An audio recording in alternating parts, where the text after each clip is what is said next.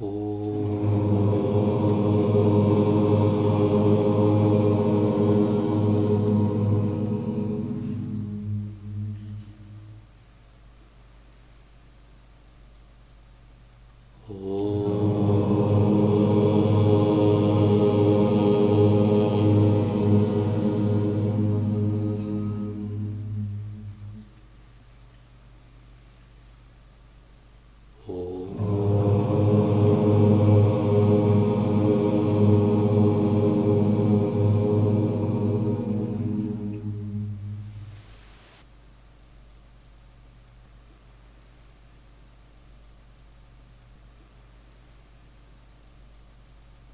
Когда мы следуем пути учения, очень важно прояснить его, как бы такую общую структуру, главный каркас его, для того, чтобы видеть в целостности то, что ты практикуешь.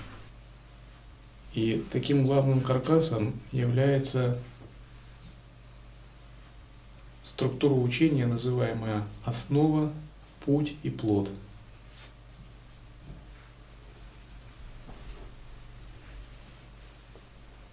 Основа – это фундамент э, нашего воззрения. Основой является недвойственность. И Адвайта Виданта переводится как недвойственное завершение всякого знания. Вед – знание, суффикс «ант» – завершение.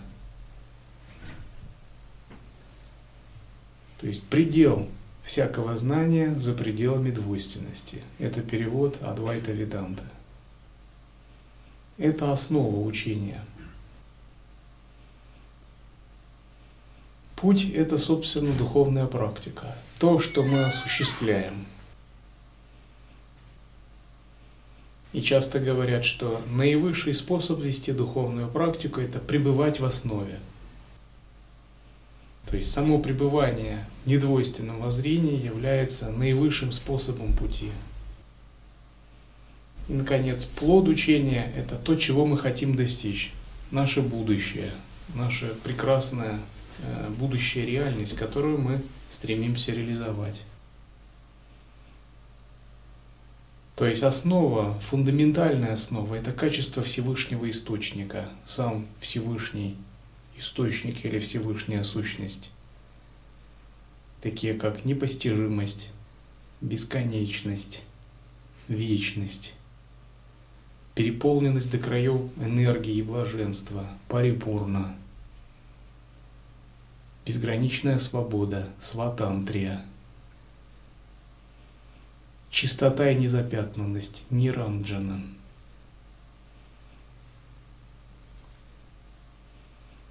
самосовершенство, святость, ария.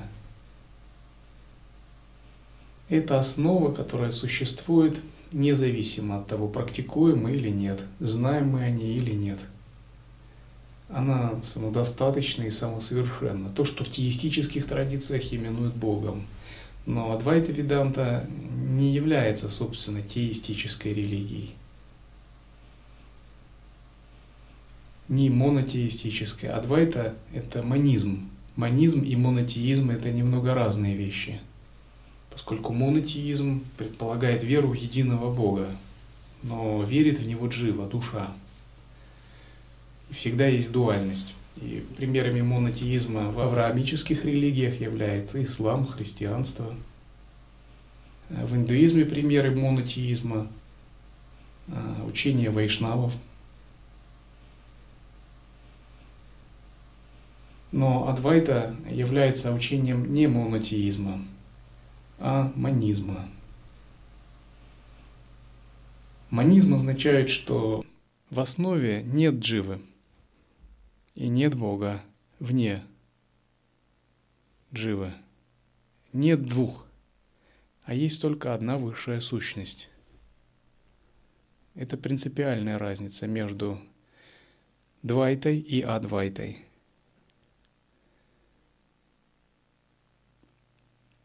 Манизм также бывает строгий или плюралистический. Строгий манизм – это манизм Шанкары, манизм, близкий к толкованию Васиштхи.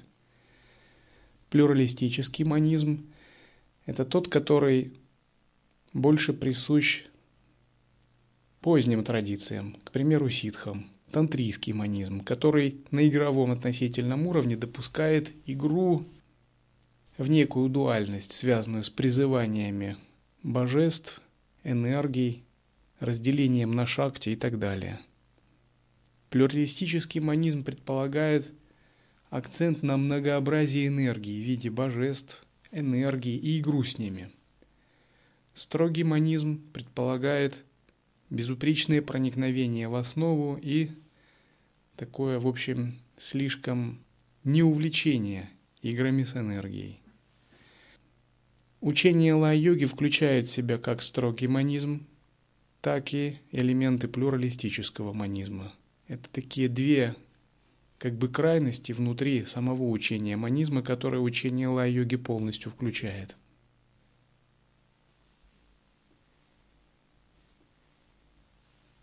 Скажем так, э, наше учение – это строгий манизм с элементами монистического плюрализма – Другими словами, мы постоянно пребываем в основе за пределами различий. Тем не менее, различия допускаются в качестве творческой манифестации, в качестве творческой игры. А что же такое путь? А путь – это то, как мы достигаем основу, проявляем ее, то есть наша садхана. Даже если основа существует, то пока мы ее не узнали и не воссоединились, для нас она все равно как бы не существует, и мы продолжаем пребывать в неведении, в отделенности. Наша садхана – это и есть путь, то есть вы занимаетесь духовной практикой в ретрите, вступаете в определенные отношения учитель-ученик, это все относится к пути. И, наконец, плод. В результате практики вы что-то должны обрести – должны быть какие-то реальные переживания, достижения и обретения. Наивысшим плодом в учении является реализация полной недвойственности, реализация безграничных тел, в том числе и светового тела, переход в мандалу чистого измерения – создание мандалы чистого измерения силой своего разума и становление Богом-творцом, Брахмой. Этот плод продемонстрировали и реализовали множество святых. Многие святых имеют очень высокий статус во Вселенной, положение Бога-творца. То есть они сами обретя недвойственное сознание, продолжают свои игры, только уже их служение другое. Некоторые из них являются владыками чистых земель, чистых стран. Некоторые – небесными странниками. Другие достигли статуса божества какой-либо звезды или галактики, как Тхрува Махарадж, получивший благословение от Вишну, от Нараяны – Третьи являются подобными Творцу нашей Вселенной. Достигнув его же уровня, они сами создали силой своего сознания свои собственные реальности, Вселенная. Уподобившись самому Брахме Творцу, содержа в себе различные энергии, творения, поддержания, разрушения. Это великие плоды учения Лай-йоги. И если мы подробнее рассмотрим путь, то путь сам по себе разделяется на воззрение, медитацию и поведение. Воззрение означает видение, то, как мы видим мир. Дришти. Взгляд. Дришти – это взгляд. Медитация означает то, как мы осознаем, медитируем, созерцаем, тхьяна. Поведение означает то, как мы проявляемся в относительном, крия.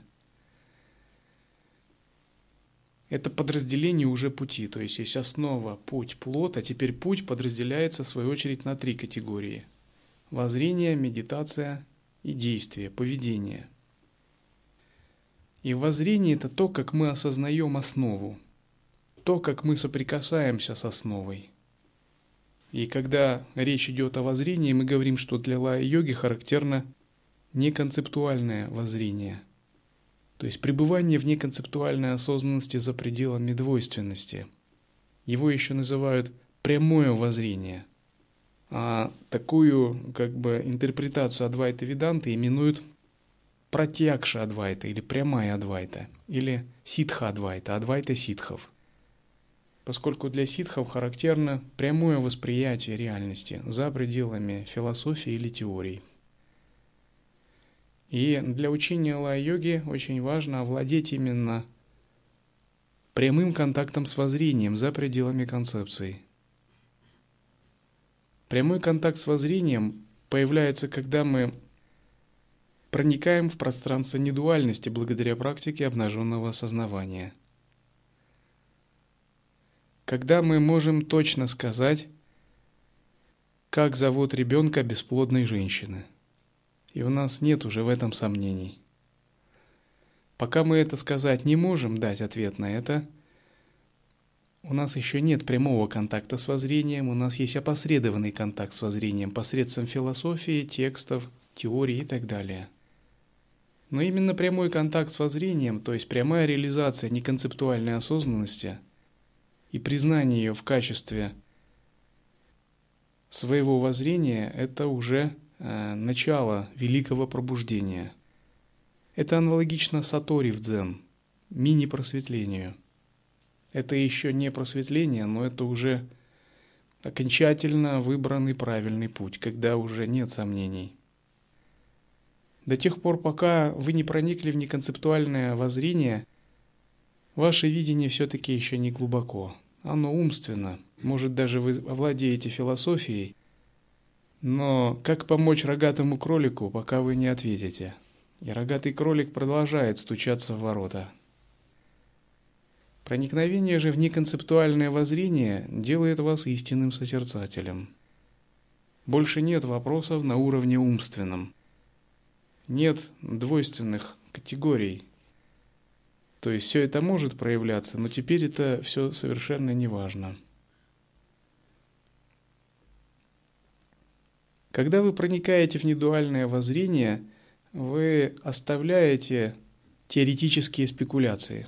Они вас больше не заботят, и они вам смешны, как лепит ребенка, который сам не знает, что говорит. Либо они могут вами применяться утилитарно, ну, в конкретных обстоятельствах и в конкретном контексте в качестве игры – ну, игровой манифестации сознания, поскольку проявление, игры, манифестации – все это имеет место и имеет право, как в абсолютных масштабах, так и в масштабах личности. Только вот отношение к ним совершенно иное. Поскольку игра и реальность – это похожие вещи, но разница между ними как между небом и землей. Если, допустим, я отношусь к концепциям как игровой манифестации, как украшениям, то я могу утверждать некие философские тезисы. Но сам я этими тезисами не связан. То есть у меня нет верования в концепции. А если кто-либо связан этими тезисами, у него есть концептуальное верование, то когда его тезисы будут разрушены, то и все его верования будут разрушены. Мы же стараемся пребывать на неконцептуальном уровне за пределами э, теоретических э, любых положений. Это и есть неконцептуальное воззрение.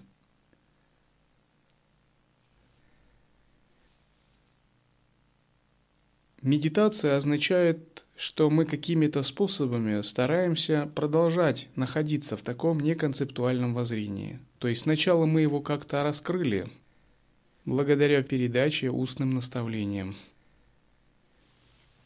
А медитация означает, что теперь нам есть чем работать, и мы с этим работаем. Чтобы заниматься по-настоящему созерцанием, необходимо действительно по-настоящему обрести неконцептуальное воззрение, поскольку если оно не обретено, то работать чем. Это как э, дракон должен высидеть жемчужину, и она должна вырасти. Но если жемчужины нет, то сколько ни сиди, ничего не высидишь. Именно поэтому сначала мы должны открыть неконцептуальное воззрение, а потом его вынашивать. Разумеется, есть э, практика созерцания, которая является проформой вынашивания.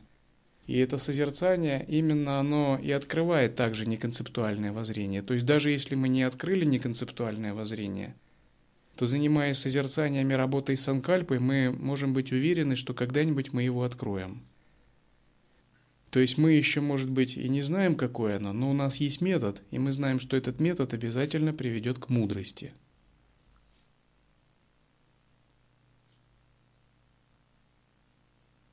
Это еще нельзя назвать истинной медитацией э, сахаджи, естественного состояния, истинным пребыванием в присутствии.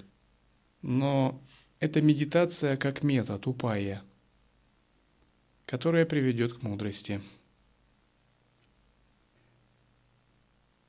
И всегда существует разделение на метод и мудрость. Мудрость есть воззрение – Мудрость есть понимание и наша реализация основы.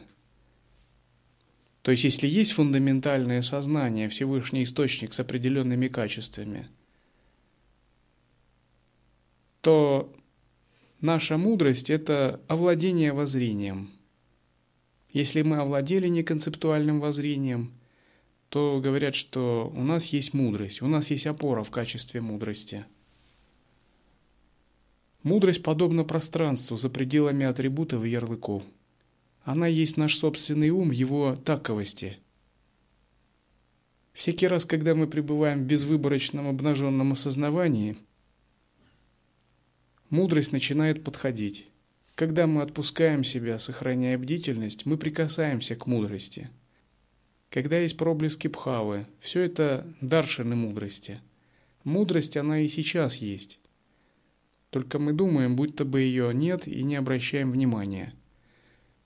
Потому что сильна идея «я есть тело». Но мудрость сияет в центре каждого тела, как безграничное пространство. И, собственно, тело не существовало бы, если бы этой мудрости не было, потому что эта мудрость является причиной физического тела. И тело именно управляется тонкими инструментами, которые исходят из пространства мудрости – Другими словами, мы состоим из мудрости на 99% и на 1% из тела. Но это не совсем понимается. И как только мы начинаем открывать мудрость, мы видим, что кроме мудрости, по сути, ничего и нет. Она всеобъемлющая. Это 99%. А один игровой процент – это тело и относительный мир. И пробуждение – это когда происходит такое понимание – Однако пока мудрость не раскрыта, не обойтись без метода. Метод – это относительный какой-то трюк, который применяет наш ум, чтобы себя освободить. Это как колючка, которую мы берем, чтобы вытащить другую колючку. Но когда мы вытаскиваем эту колючку, то можно выбросить обе. Метод подобен палке, которую берут, чтобы перемешать горящие угли в костре – но когда мешают, сама палка сгорает. Таким же образом, в процессе практики сам метод сгорает в мудрости. Он в ней растворяется, потому что метод относителен. Тем не менее, метод также очень важен. Поскольку мы живем в относительном почти полностью, то применение метода имеет решающее значение, правильное применение метода – и от того, как мы познали метод и обходимся с ними, зависит проникновение в мудрость. В связи с этим методы подразделяются на главные и второстепенные. И самым главным или высшим методом является сама мудрость, то есть пребывание в основе это и есть метод за пределами методов. То есть высшим методом является мудрость. И величие и глубина всякого учения определяются тем, насколько в нем Мудрость и метод близки.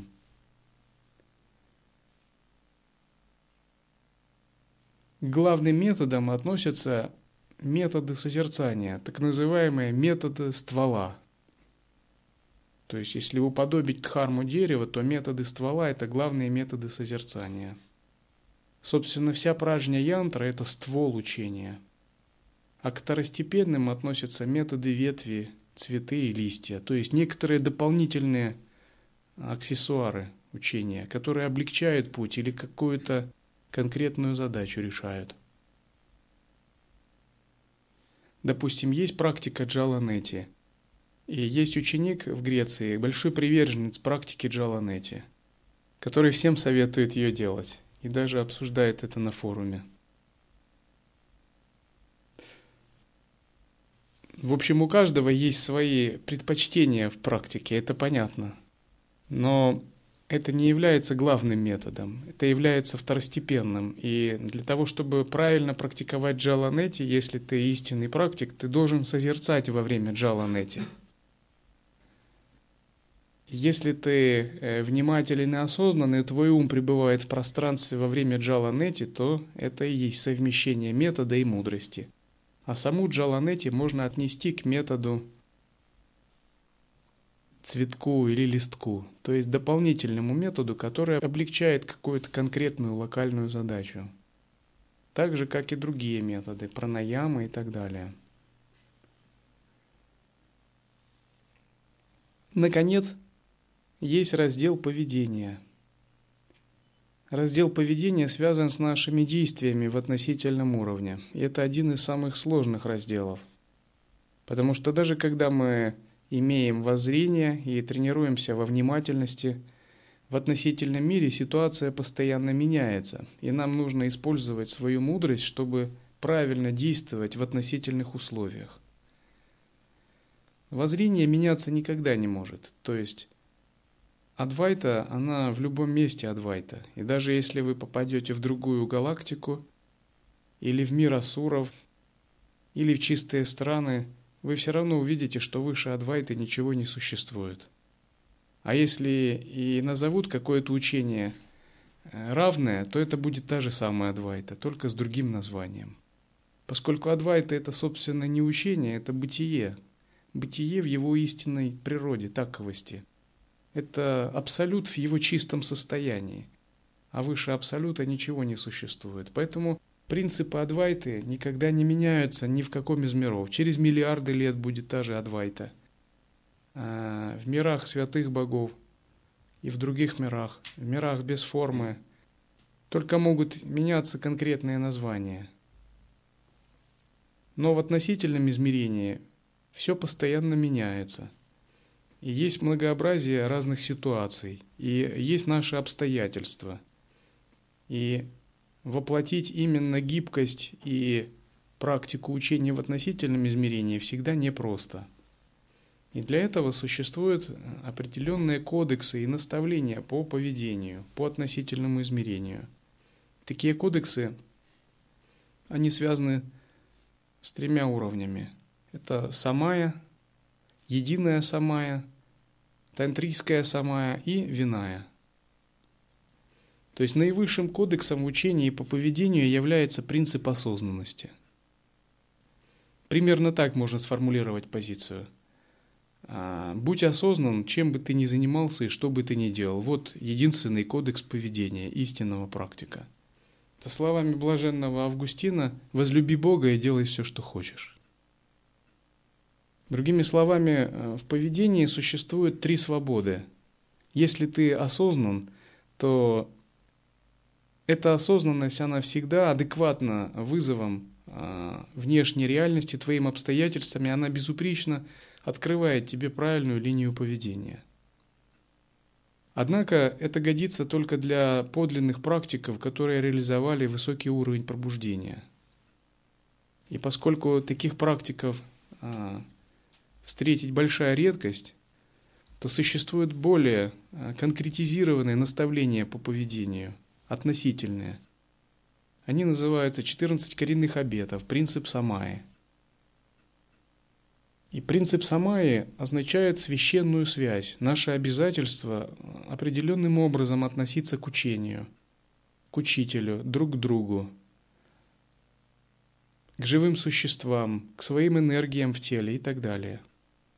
И когда мы вступаем в учение, мы зарождаем такую священную самайную связь и стараемся ее держаться. И считается, что помимо единой самайи очень важно держаться также 14 коренных обетов. И если они омрачаются или загрязняются, то всегда их следует очищать. И если вы все правильно делаете, вы не потерпите поражения на духовном пути, поскольку поддержание самайи обеспечивает такую бесперебойную связь а, с учением, с линией передачи и с высшим «Я». И напротив, ее разрыв, затуманивание, загрязнение эту связь ухудшает. И если ученик не заботится о поддержании самаи, то рано или поздно он приходит к духовному краху. Более того, в тантрийских учениях говорят, что такой духовный крах может иметь неприятные последствия очень. Э, как в этой жизни, так и в следующих. Но поскольку контакт с божествами, со святыми и высокими энергиями, он всегда должен быть чистым, если мы открываемся каким-то энергиям. То есть сама это некое обязательство чистоты мыслей, отношений. И особенно важными э, в тантрийских самаях имеют э, значение первые четыре. То есть первое касается взаимоотношений с учителем, правильных взаимоотношений с учителем. Если эти отношения где-то э, выходят за правильное русло, то это должно быть объектом пересмотра, очищения. Причем чем скорее, тем лучше. И второе, коренной обед является взаимоотношения с учением. Также взаимоотношения с учением должны всегда быть правильными. Ну, что значит правильными? Они должны быть священными. Должна быть сонастроенность именно учению – понимание духа учения и доверие, открытость, верность ему. Это не означает какие-то ограничения или стать узколобым фанатиком. Это скорее означает глубокое уважение к тому учению, которое ты практикуешь, и видение его очень глубоким, не поверхностным, не фальшивым. Видение его в чистом виде – а, когда ты по-настоящему глубоко ценишь и уважаешь учение, которое ты практикуешь, то есть ты не пренебрегаешь им. И третий коренной обет связан с нашими взаимоотношениями, поскольку кроме учения и учителя у нас еще те, кто рядом. Братья и сестры Падхарме, тантрийские э, самайные братья и сестры. И эти отношения всегда должны быть чисты, очищены. Часто в духовных группах эзотерических группах взаимоотношений является больной темой. Причем самой больной темой. Люди просто не могут договариваться, их характеры не совпадают, их подходы не совпадают. А, у них есть соперничество на тему, кто просветленнее. Ну, разные виды взаимоотношений. Но все это в тантрийских сангах, в истинно духовных общинах недопустимо – то есть это может быть в таких некоторых эзотерических New Age группах быть. Но в тантрийских сангах, в учении истинных ситхов это в принципе невозможно. Потому что а, санга – это а, арья мандала, священный обитель. И то, что допустимо за пределами самай, в ней недопустимо. Это означает, что мы всегда имеем чистые отношения. И такая чистота отношений, она должна быть даже в культ введена быть. Если есть какие-то нечистые отношения, то всегда это должно быть предметом пересмотра, раскаяния, очищения. Это самая серьезная гигиена мыслей. И почему это важно? Потому что мы пытаемся войти в чистые измерения, и любые нечистые состояния, они сразу могут сказываться. И причем не только на вас, а также и на других. То есть ваша подсознательная критика может причинить вред другому. И его знаки достижения могут ухудшиться, а если вы с ним э, являетесь самайным братом. Вот в одном из рассказов, когда описывается встреча Миларепы с Декиней, Дайкини говорит, ведь у нас такой принцип, если кто-либо что-то нарушает, то заболевают все, поскольку мы живем в одной мандале сознания. Именно поэтому а, в тантрийской санге очень строгий э, этикет. То есть это очень строгий или очень высокий этикет. Не то чтобы он строгий, он а, очень высокого стандарта. И именно наличие такого высокого этического стандарта – это и показатель зрелой духовной общины. Если этического стандарта зрелого нет, то духовная община как таковая не может а, гармонично существовать.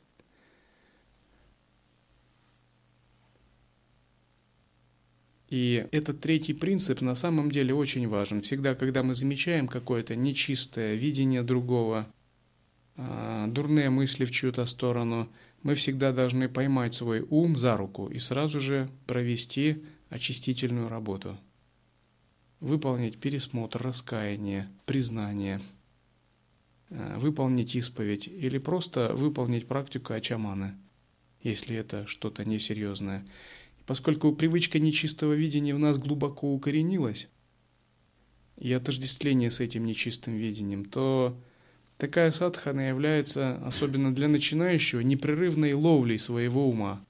Мы только успеваем ловить свой ум на нечистом видении, на нечистых мыслей. Истинный практик, истинный святой – это не тот, кто не допускает вообще нечистых мыслей. Нечистые мысли, ну, не проявляются только у достигших.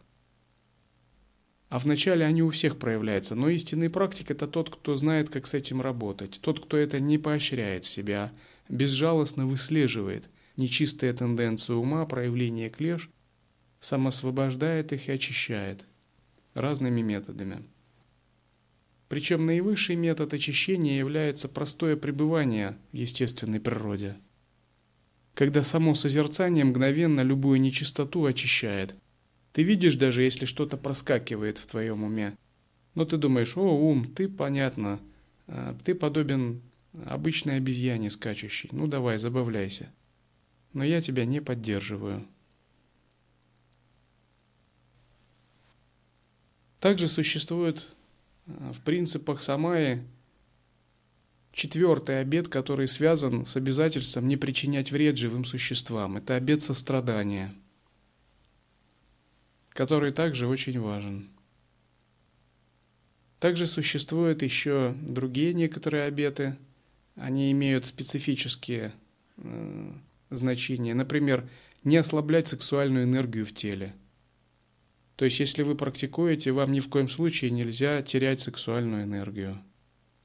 То есть, допустим, если человек мирянин допускает э, потерю сексуальной энергии в семейных отношениях, этого делать нельзя. Он рубит корень своей духовной жизни, потому что вместе э, с семенем утекает и прана, а вместе с праной и годы твоих медитаций. И поэтому практик очень бдительно относится именно э, к обязательству не растрачивать, не ослаблять Э, жизненные субстанции в теле. Также есть такие обязательства, как, например, не унижать женщин мысленно или э, внешне, не хулить другие учения. Но главными являются четыре первых коренных обета – и в общем считается, если допущено нарушение по какому-либо из пунктов а, из 14 коренных обетов, то не ожидая, ученик грамотный сам всегда выполняет очищение, пересмотр. А если это требует, он обращается за помощью к другим. И тот, кто имеет чистое самай, он всегда имеет чистую душу. Нарушенные же самая ведут к страданиям, душевным препятствиям, болезням, отсутствие духовных опытов, а в худшем случае даже к дурному перерождению. То есть есть такая поговорка, тантра это как э, такая труба, путь тантры, подобен такой трубе, в которую запустили дикобраза. И дикобраз может двигаться только в одну сторону, поскольку у него иголки в одну сторону заточены. Таким же образом, когда мы ступаем на путь учения э, ситхов, мы включаемся в определенную систему воззрения, передачи, и с самого начала нашего пути и до самого конца мы должны иметь чистые взаимоотношения. И бывали случаи, когда из-за нарушенных э, самайных отношений э, люди портили себе не только эту жизнь, но и следующие жизни. Однажды некий ситх зашел в озеро, и там озеро обмелело, он видел э, одну большую рыбу, которую пожирали маленькие рыбешки. И когда он посмотрел на рыбу, он прослезился. Другие ученики спросили, почему вы так реагируете? Он сказал, эта рыба в прошлой жизни была духовным учителем, а эти маленькие рыбешки были ее учениками. Но между ними возникло нарушение самай, было нарушено согласие – Поэтому по закону кармы все получили большие препятствия и переродились в таком состоянии. Это действительно важно.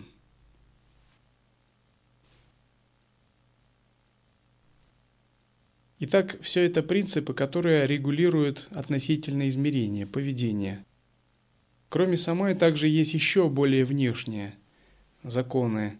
Это виная – йогические принципы, которые мы стараемся соблюдать. Однако для мирян и монахов они разные. То есть монахи соблюдают больше принципов, нежели миряне.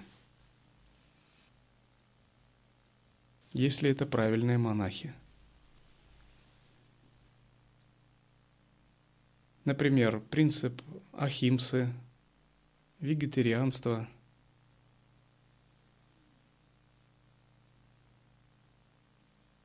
нестяжательство и так далее. Принципы вина и связаны с вашим статусом. То есть очень четко знать необходимо, к какому статусу ты принадлежишь. В соответствии со статусом ты следуешь тем или иным принципам. И, конечно, важно не путать такие статусы. То есть, если ты монах, ты должен вести себя в соответствии со статусом монаха и э, не следовать пути мирянина. Если ты мирянин, ты должен следовать пути мирянина, не следовать пути аватхута. Поскольку э, если ты пытаешься в одном статусе следовать пути другого, это вызовет дисгармонию для тебя самого. Однако говорят, что если ты осознан, то все принципы и статусы сами по себе естественно соблюдаются, потому что Твоя осознанность позволяет тебе без труда гармонично действовать в любых обстоятельствах. Потому что твоя осознанность сама по себе гибко позволяет действовать.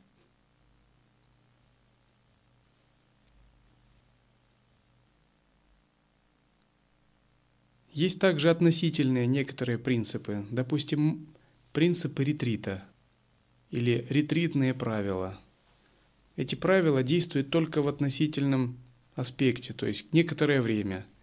Допустим, вы садитесь в ретрит и принимаете обязательство соблюдать эти правила. Есть ретриты обычные, строгие, аскетичные, а есть свободные. И в зависимости от того, какой ретрит, вы следуете тем правилам. Допустим, если вы следуете строгому ретриту, то совершенно недопустимы некоторые вещи, там общение неправильное, записки и прочее. И тот, кто нарушает правила строгого ретрита, ну, является неосознанным человеком.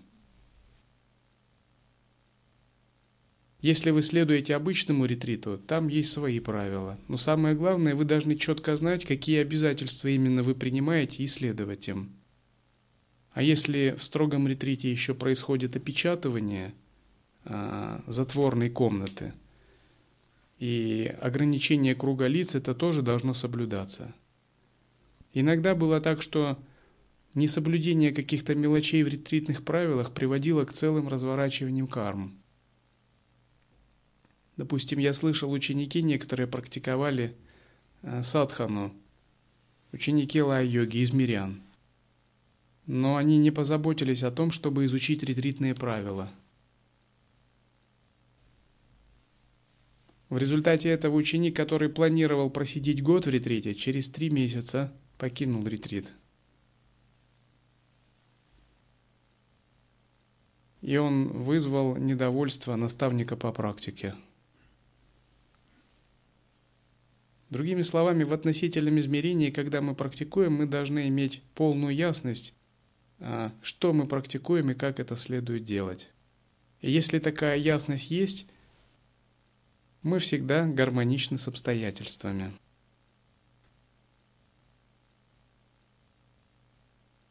Иногда в практике строгого ретрита пишутся списки людей, которые допускаются в ретритную комнату, носить просад и так далее.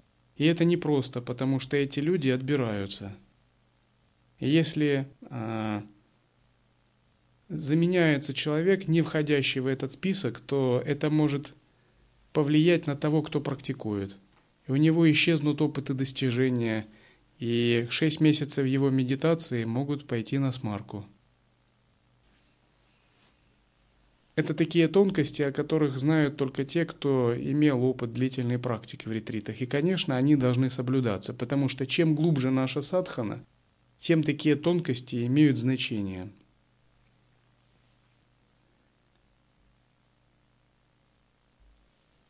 Иногда мы подходим к реализации, и появляются знаки реализации.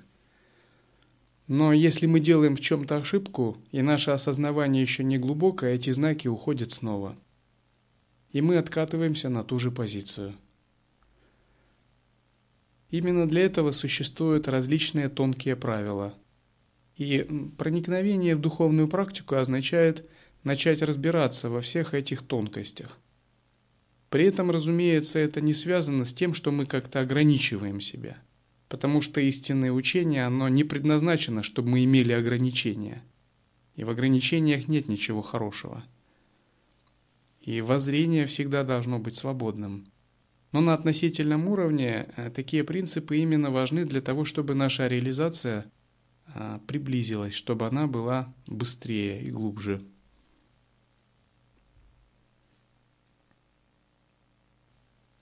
Итак, когда соединяются воззрение, медитация и поведение, то нас можно назвать целостно включенными в учение, включенными в практику. Но если чего-то не хватает, это означает, мы включены лишь частично. Допустим, кто-то практикует медитацию, а воззрения у него нет, и он даже его не проясняет. Но он работает с санкальпой, делает техники йоги. Но все это как во сне. Это означает, что ему надо обратить внимание на воззрение, изучить философию, получить Э, какое-то наставление, попрактиковать с пониманием. А есть другой человек, у него и воззрение есть, и медитация, но он не заботится об относительном. То есть он допускает небрежность в самайных отношениях, небрежность вина или в поведении. Это также ему минус, поскольку осознанность предполагает понимание относительного измерения, понимание обстоятельств относительного измерения – если ты осознан, то ты поддерживаешь полноту внимания э, к взятым обязательствам, обетам, взаимоотношениям, системе иерархии, определенным принципам, конкретным обстоятельствам и даже душевному состоянию другого человека. Ведь ты все можешь включить в свою осознанность, ты никогда не сделаешь ошибки. Потому что ты осознан, и твоя осознанность все безупречно видит. А если мы не осознаны, то но мы игнорируем обстоятельства, игнорируем э, определенные принципы правила, э, игнорируем тонкость взаимоотношений. Мы как такой э, гипопотам, который идет, невзирая ни на что, потому что нам это надо. Но истинный практик никогда не так не делает. Истинный практик действует очень тонко. Он действует очень изящно, гармонично и он даже не то, что действует, он играет. И он добивается всех своих целей, как надо. Но при этом он приносит всем благо. Он никогда не приносит дисгармонии. Он никогда не приносит а, беспокойства другим. Он приносит именно, именно благо. Даже в относительном измерении.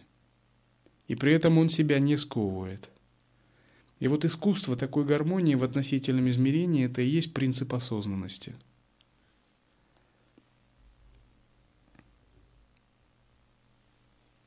Всем нам не хватает этого. И это то, что также следует развивать.